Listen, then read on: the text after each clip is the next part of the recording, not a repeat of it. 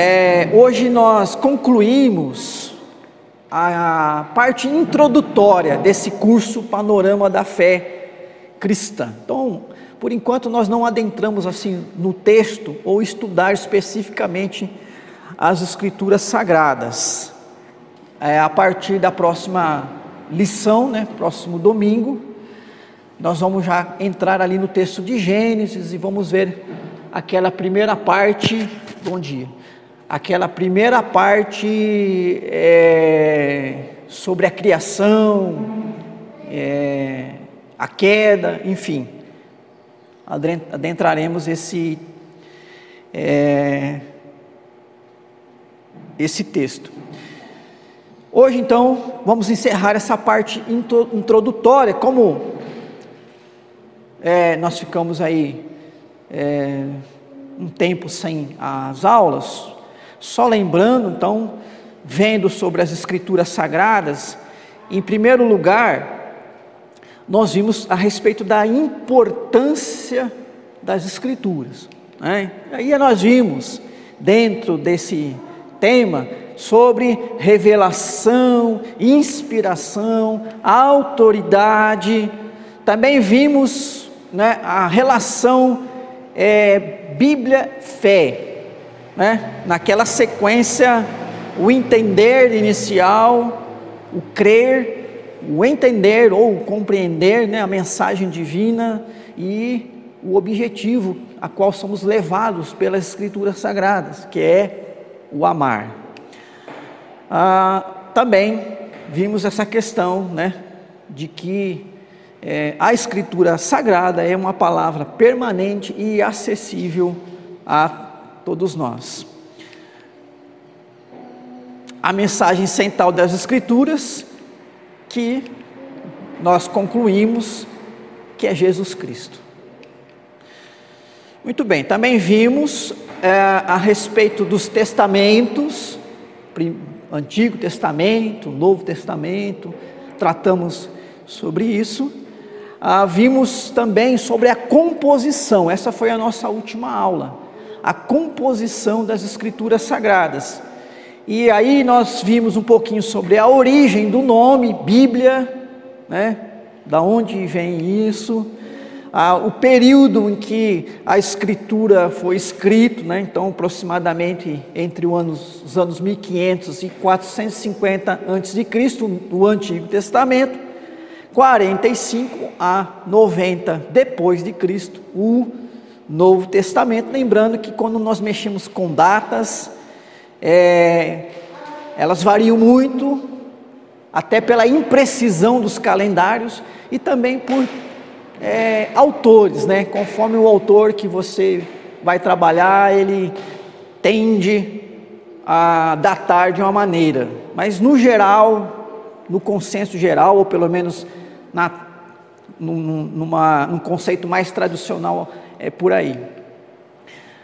Cerca de 40 autores, as línguas né, utilizadas, os principais hebraico e grego, ah, e os materiais utilizados, que foram vários, né? Vários materiais utilizados aí, que a gente também viu. Ok? Então hoje, agora, hoje, essa parte final, eu quero falar um pouquinho sobre para vocês sobre a respeito, a respeito do cânon. Ok? Vamos ver o que é o cânon, que é uma palavra né, que é utilizada de uma maneira muito específica. Então, ah, o cânon vem lá do grego, é uma palavra grega, literalmente significa régua ou vara de medir. E a ideia, né, o conceito que passa é norma, padrão. Né? Então, em, no que diz respeito à escritura sagrada, quando nós falamos de cânon, nós estamos falando dos livros aceitos como inspirados por Deus e com autoridade de palavra de Deus. Claro, inspirado por Deus, então tem autoridade de ser palavra de Deus. Ah, pastor, mas só não, não foram escritos só esses livros? Não. É? É, outros livros foram escritos falando de Deus, falando do povo de Israel. Foram. No Novo Testamento, outros livros, outras cartas, outros evangelhos foram escritos também, falando dos apóstolos, falando de Jesus. Esses, é, esses escritos são de conhecimento público. Claro que a maioria não está em português, mas você consegue ainda coisas em português, você consegue muita coisa em inglês, algumas estão na língua em que foram escritos. Alguns são fragmentos que nas escavações né, se acharam, né, pequenos fragmentos.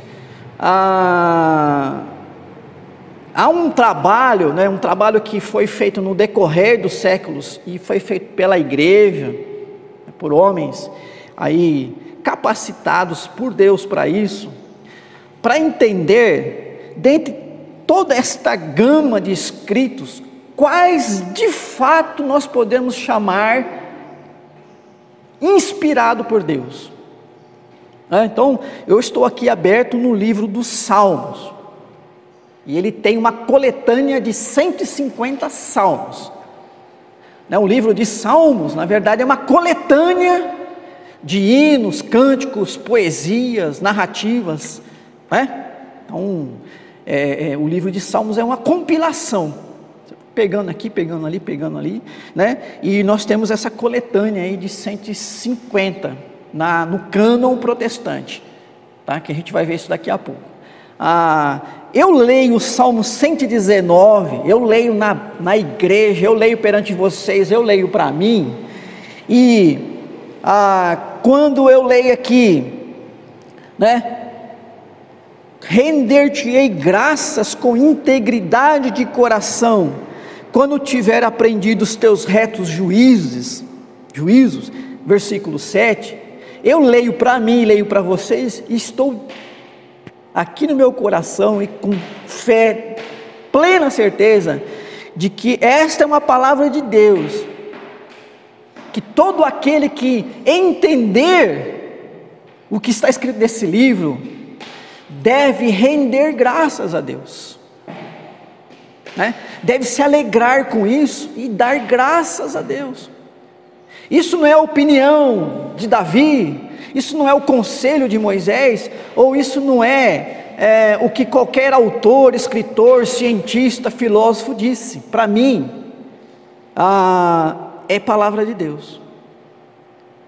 Então, é, eu posso, porém, pegar um outro texto, um outro manuscrito, que foi escrito no mesmo tempo, e entender aquilo apenas como um registro histórico, um livro, ou palavras, ou textos que foram escritos dentro de uma época, falando de um povo, ou falando da vida, mas aquilo é eu considero aquilo no mesmo nível que eu considero é, um livro escrito por uma pessoa qualquer, que eu posso respeitar, né, como um autor preocupado né, em fazer uma coisa é, é, responsável, ou simplesmente como uma ficção, um passatempo.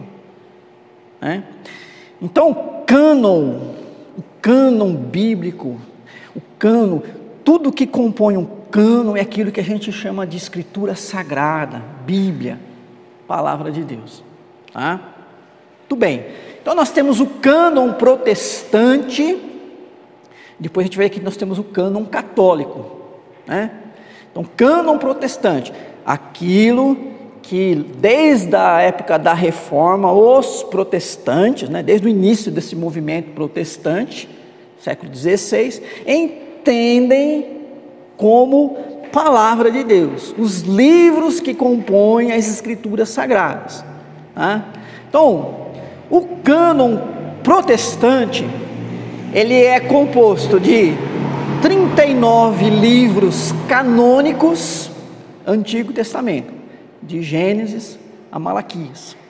Então, se você contar ali, tem 39 e 27 livros canônicos, quando nós nos referimos a um novo Testamento, desde Mateus até Apocalipse. Total 66. Então, quantos livros tem a Bíblia? Se nós estamos falando da versão protestante, né, do cânon protestante, nós estamos falando de 66 livros. Tá? Se você é, dar uma olhada nas confissões de fé reformada, elas apontam que escritura, palavra de Deus, tal, tal, tal, e são estes livros, vai apontar lá os livros, né? A confissão de fé de Westminster, ela nomeia um por um. É o Gênesis, é o Êxodo, é o Levítico, é o número, e vai, vai, até chegar em Apocalipse. 66 livros. Tá?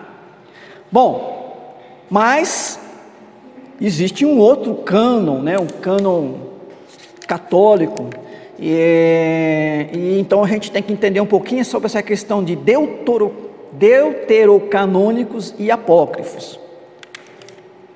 Vamos lá.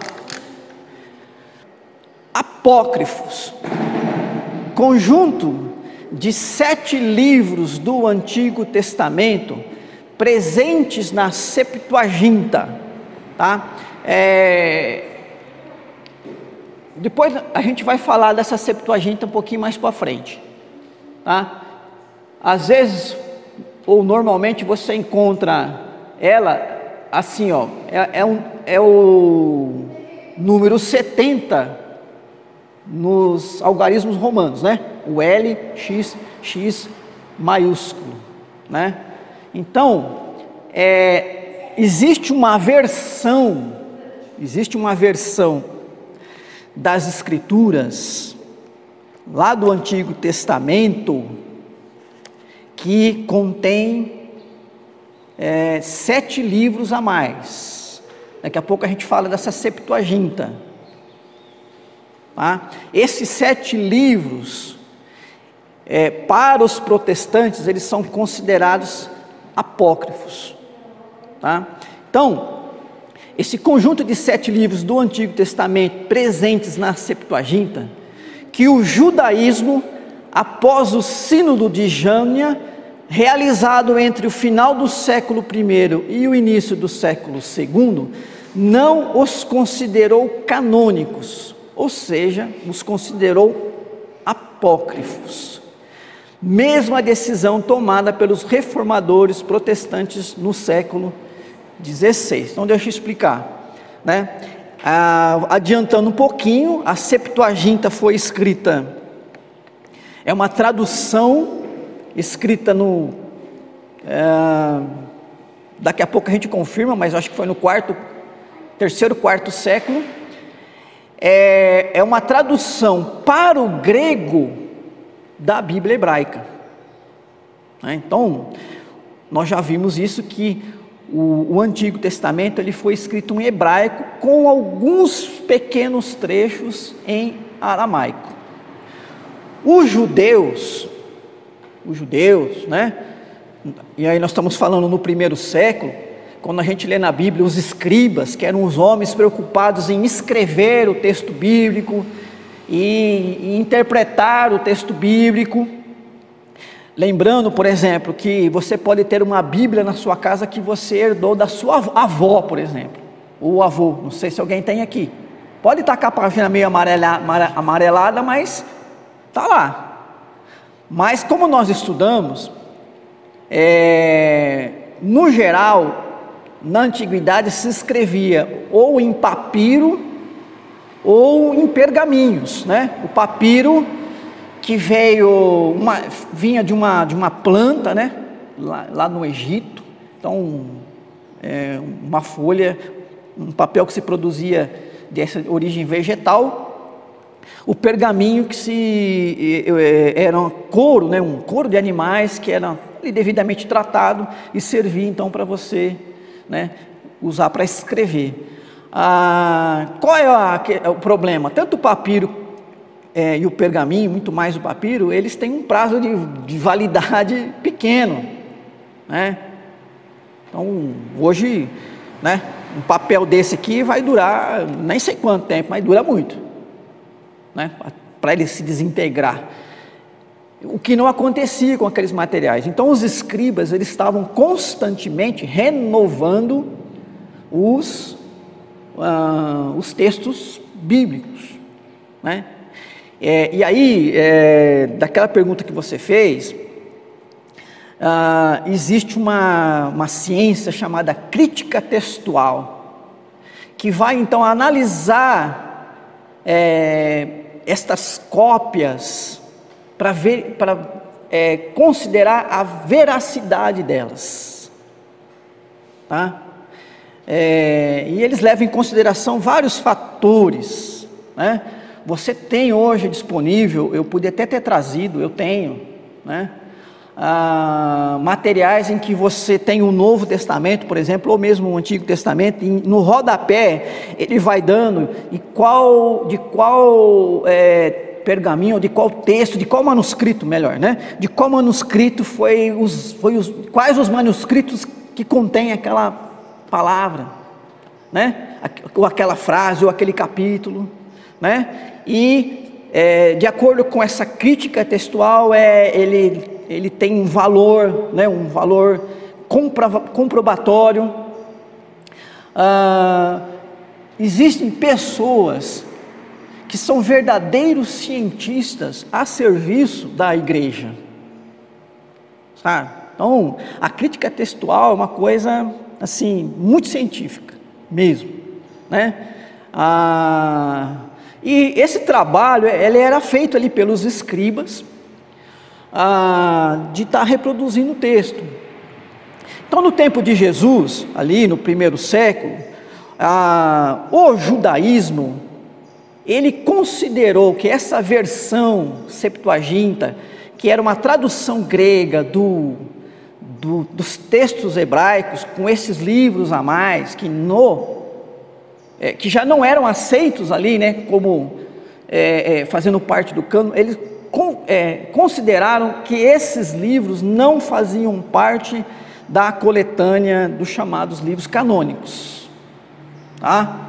Então, eles levam, levaram em conta a autoria, quando foi escrito, é, se a mensagem desses livros é, de alguma maneira se contrapõe ao restante do que está escrito, né? se trazem, é, é por exemplo, é, doutrinas ou ensinamentos que nenhum outro lugar é, é, encontrado, em outro lugar das Escrituras. É? Um dos principais, uma das principais regras da, da exegese é, bíblica, que é adotada inclusive né, pelos protestantes, é que a Bíblia é quem explica a Bíblia. Ou seja, eu leio um texto, eu não estou entendendo bem o que está entendendo esse texto, eu tenho que procurar o que, que a Bíblia me ajuda a entender desse texto. A gente sabe que né, você pode pegar é, textos isolados de, da Bíblia e, e, se equivocar, né? Tem até uma, eu não sei se foi verídico ou não, mas as pessoas contam, né, que alguém abriu a Bíblia, né, Judas se suicidou, depois ele abriu de novo, vai tu e faz igual, né? Opa, né? Quer dizer, é, é, então você precisa analisar contexto, doutrinas. Então isso é um trabalho muito minucioso que é feito.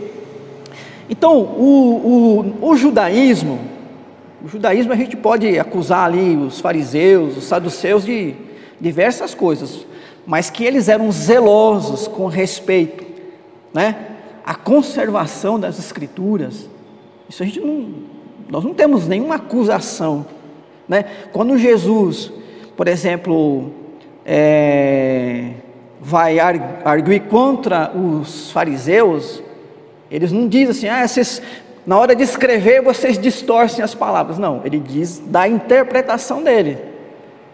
Né? Lá, por exemplo, no Sermão do Monte, né? É assim que vocês ouviram dizer, né? Quem é, tem relações com uma mulher, comete adultério, eu, porém, vos digo, né? Todo homem que olhar de maneira impura uma mulher já cometeu adultério com ela. Então veja só, o que Jesus está questionando ali é a interpretação. estava escrito na Escritura e isso estava lá e os, os, os escribas, os fariseus, eles não distorceram isso a respeito do adultério, mas na interpretação deles, né, eles entendiam que não havendo o ato, a consumação do ato, né, você não pode ser acusado de adúltero ou de homicida. Né? Por exemplo, eu posso desejar ardentemente matar uma pessoa, nenhum juiz vai me colocar na cadeia por isso. Se eu chegar lá para o delegado, delegado, abre um processo, pega os seus detetives para investigar, me acusa de crime porque eu senti desejo de matar meu chefe porque ele não me deu promoção, a promoção que eu tanto merecia. Isso não vai rolar, né? Porque não há um fato.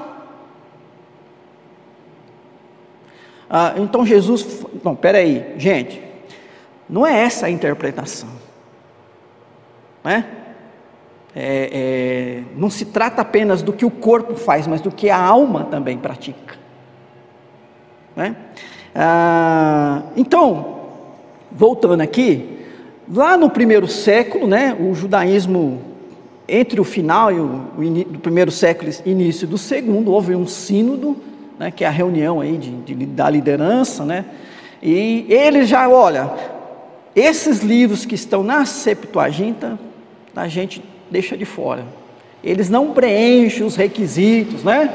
Algumas que eu mencionei aqui para fazer parte.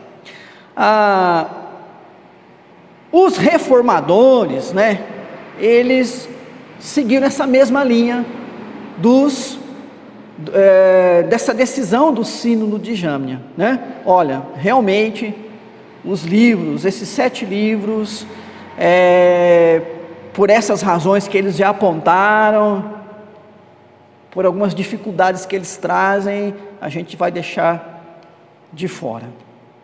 Tá? Então esse é o, o chamado, são os chamados apócrifos, né? Quais são esses livros ali, ó? Tobias, Judite, primeiro e segundo Macabeus, Sabedoria de Salomão, Eclesiástico e Baruque. Eu trouxe aqui uma, uma Bíblia que eu tenho, Bíblia ecumênica, é, da editora Loyola, isso, né? É uma Bíblia de estudo, ela tem bastante notas aqui de rodapé, que são notas textuais, não, não tem a ideia de ser um comentário devocional, mas de analisar ali uh, o texto, então, é, particularmente, é, um, é, um, é, um, é uma coisa a mais que você pode ter se quiser ter alguma base, ou pelo menos ouvir uma opinião, né? Ah, e nesse, nessa Bíblia ecumênica, ou seja, que ela traz, tenta trazer comentários que que, que se adequam tanto ao entendimento católico e evangélico, ela tem esses sete livros. Então, ela a partir daqui, só que ela agrupou tudo junto, né? Se você pegar outras Bíblias, é, elas não, não, vão estar assim, mas começa aqui, por exemplo, Judite, né? Então está aqui, ó, Tobias, tá? Macabeus, são dois livros de Macabeus, Sabedoria, né? tem um, um aqui que não está ali na lista, mas é Cirácida,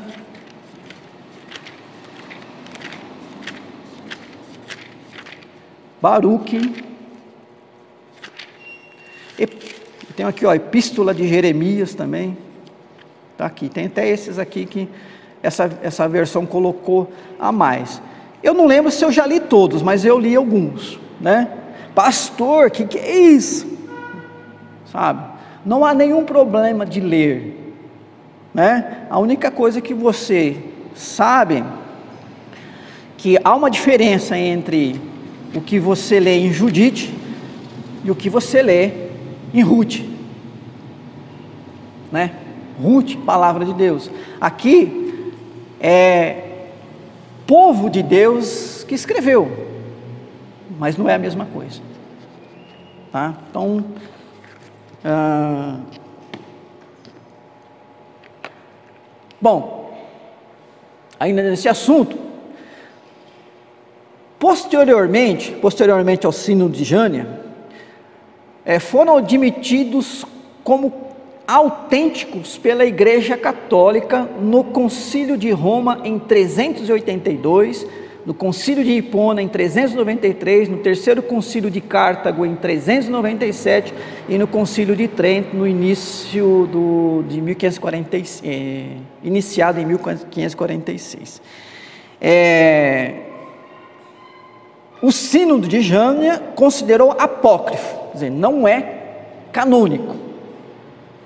Isso foi entre a virada do primeiro e segundo século. Ali no quarto século, né? É, quarto século depois, já no século XVI, a Igreja Católica ela pensa diferente. Ela, ela vai considerar esses livros como canônicos. Então a ideia de deutero, deutero canônico é porque foram considerados canônicos depois, né, mais tarde. Tá? Esse é o sentido do termo ali. Tá? Então, é, o que nós chamamos de apócrifo, ou seja, que não é palavra de Deus, né? o, o cânon católico, né? no cânon católico eles são deutero, deuterocanônicos, então são considerados sim a palavra de Deus. Ok? Bom, é claro que você pode se aprofundar nessa questão, a ideia aqui é introdutória, tá? Até na questão levantada, quais são os critérios, tal, tal, né? É, pode -se fe ser feito hoje um estudo até mais aprofundado com todas as regras, né? Ah, posso até procurar ver se eu tenho, mas hoje a gente consegue bastante material né, pela, hoje pela, pela internet. É claro que tem que saber né, de quem você está lendo. Né? Ah, mas acho que a nível introdutório, para deixar bem claro, que a partir daqui para frente, quando a gente estiver falando Bíblia, palavra de Deus, né, nós não estaremos considerando o, os apócrifos ou os deuterocanônicos, tá? como nós nunca consideramos mesmo, mas para ficar bem claro que nós vamos estudar o Antigo Testamento, nós vamos estudar então o que a Escritura diz. Porém, é, nós vamos sim estudar o período dos Macabeus. Ah, então está previsto aí no curso a, a gente vê o chamado período interbíblico.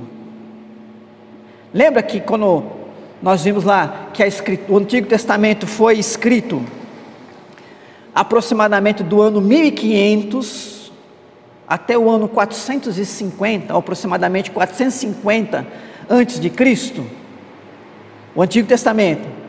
Isso quer dizer que do ano 450 antes de Cristo até o ano 45 depois de Cristo, ou seja, né, esse período não foi escrito nada que a igreja entenda canônico. Então, 500 anos de, digamos assim, silêncio, no sentido de algo ter sido escrito e considerado canônico. Né? Ah, o que, que aconteceu nesse período? Né? Principalmente, e, e, o período interbíblico é, é, o período que vai, então, aí, desses 450 até o nascimento de Jesus, que é a gente vai ver mais ou menos no ano 4 antes de Cristo. Depois a gente entende como é que Cristo nasce quatro anos antes de Cristo. Tá? Então a gente vai ver isso também. É, e ali o, um dos principais acontecimentos é o chamado período dos Macabeus. A gente, eu acho importante a gente ver isso, porque isso inclusive vai dar é, é um, um pano de fundo para a gente entender o contexto do Novo Testamento. Algumas coisas que estão no Novo Testamento por trás ali de fariseus, saduceus, é, Herodes, né? De repente aparece um Herodes lá querendo matar as crianças. Quem é esse Herodes, né? Tudo isso surge nesse período, inclusive o domínio do Império Romano, tá? Porque quando é, o ano 450, o Império Romano ainda não, não existia, né? Era um outro império. O Império Romano ele vai se formar da maneira como nós conhecemos, né? Assim, tomando todo, toda a Europa, a Ásia, no primeiro século antes de Cristo. E aí surge a figura então de Herodes, né? Ok? Muito bem. É, traduções antigas, é, aqui falando um pouquinho aí da Septuaginta, que eu já adiantei. O, a, a representação dela é esse 70 em Romanos. Bíblia dos cristãos primitivos que falavam grego. Olha só que interessante. É, a maioria, é, não no início, no início a maioria dos cristãos eram judeus convertidos. Começou lá em Jerusalém, não é isso que diz o texto?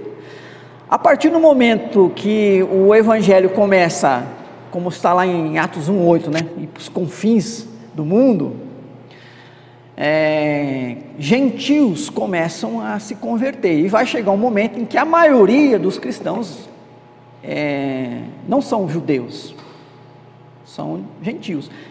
Qual era a língua universal falada pelos gentios? O grego. O grego. Tanto que o Novo Testamento ainda que escrito por judeus, foi escrito em grego. Né? Até mesmo Paulo, que era de tradição, né, de origem farisaica, Paulo, que era um doutor no judaísmo, é, escreveu em grego. Como é que um cristão grego ia ler a Bíblia se ela estava em hebraico? Ele ia ler qual versão? A Septuaginta. Né? A Septuaginta é a Bíblia que a gente tem ah, com esses sete livros a mais.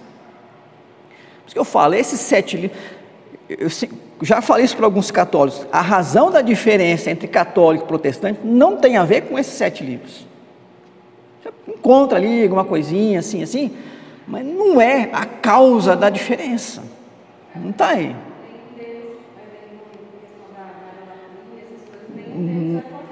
Não, não tem, não tem. Tá? Então, os cristãos, os primeiros cristãos, né, usavam, né?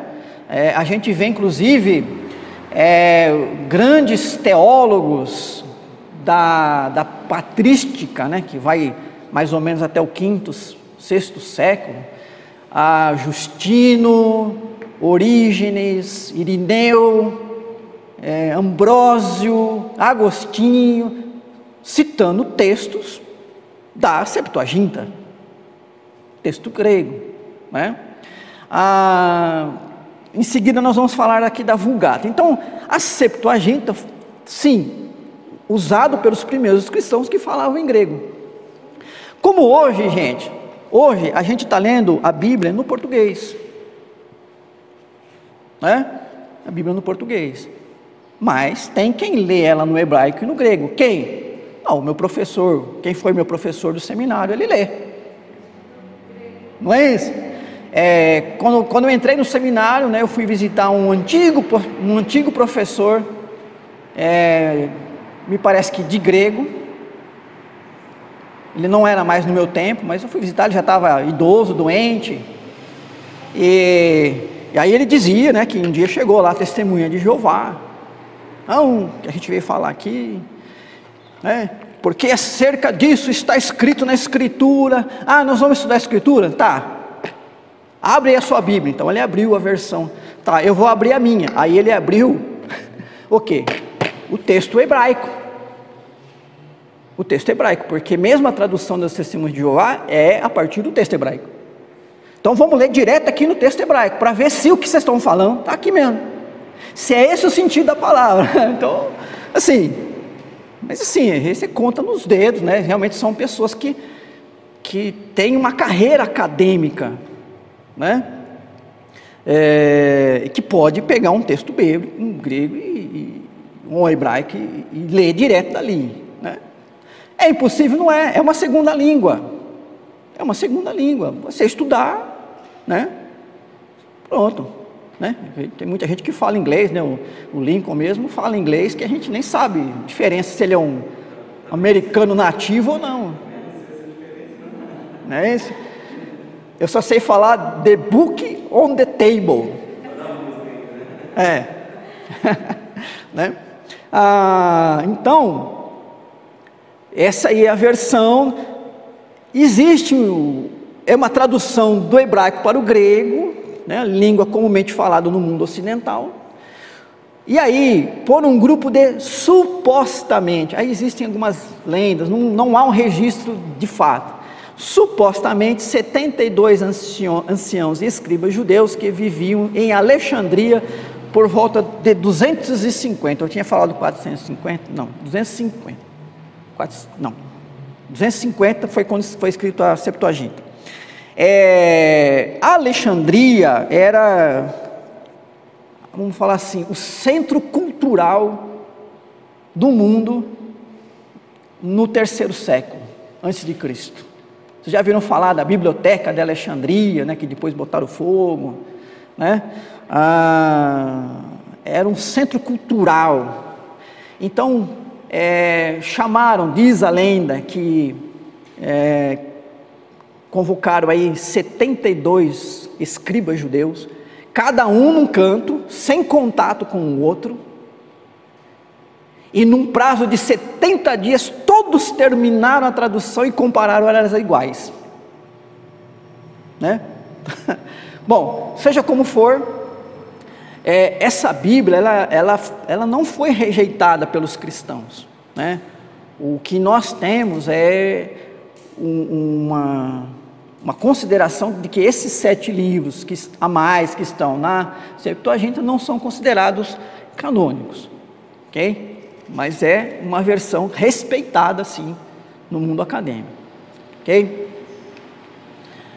A, a Vulgata, não sei se ouviram falar, que é uma tradução para o latim por Jerônimo. Então, Jerônimo foi um dos grandes teólogos aí, se não me engano, no século quinto, quarto ou quinto, minha memória para a data é terrível, né? Está ali, ó, 405, né? Século quinto. É, tradução para o latim por Jerônimo em 405. Então, Jerônimo, que era um bispo, né? Estudioso, é, o povo já nesse tempo era um povo que falava latim. Então ele falou: vou traduzir a Bíblia para o latim. Mas ele não traduziu a partir do hebraico ou do grego, ele traduziu a partir do grego, né, da Septuaginta, do Antigo Testamento, ele usou a Septuaginta. Tá? Ah, Tornou-se a Bíblia da igreja ocidental até a reforma. Olha só quanto tempo essa Bíblia ficou considerada como a oficial, até o século XVI, né? Mais de mil anos e foi usada como base para todas as tradições católicas até 1943. Então, até há pouco tempo atrás, ah, ainda era considerada né, a, a base para as outras traduções. Foi a primeira a ser impressa, conhecida como a Bíblia de Gutenberg. Então, Gutenberg foi o cara que inventou a imprensa. Né? E a primeira, o primeiro livro impresso, registrado na história foi a Bíblia. Que Bíblia? A Vulgata.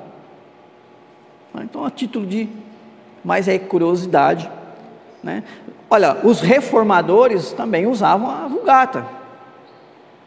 Mas quando a igreja, né? Então, ó, gente, nós vamos fechar com, com isso? Não. É, uma das preocupações dos dos reformadores era voltar ao tempo do Novo Testamento e tentar excluir adições que foram feitas no decorrer da história que não tinham uma base, um fundamento. E aí eles voltam então para o sino de Jânia. Não, olha, não, nós vamos fechar os canônicos ali com o mesmo que o sino de Jânias fechou do Antigo Testamento. Aí, para conhecimento, né, o português, a tradução para o português, o principal responsável por seu processo de elaboração foi João Ferreira Anes da Almeida.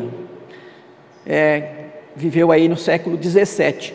Natural de Portugal, mas residente entre os holandeses desde a juventude. A primeira edição de sua tradução do Novo Testamento foi impressa em Amsterdã no ano de 1681. Os livros do Antigo Testamento foram publicados somente a partir do século XVIII, em Tanquebar e Batávia, né, que eram colônias holandesas na Índia. Então, a título de, de curiosidade. Hoje, a igreja presbiteriana, né, ela usa o, as traduções de João Ferreira de Almeida. Né? Claro que já foram revisadas, então, aquela mais antiga, é, eu cheguei a usar esse, essa Bíblia, é Almeida Revista e Corrigida, que se não me engano a Assembleia usa ela até hoje.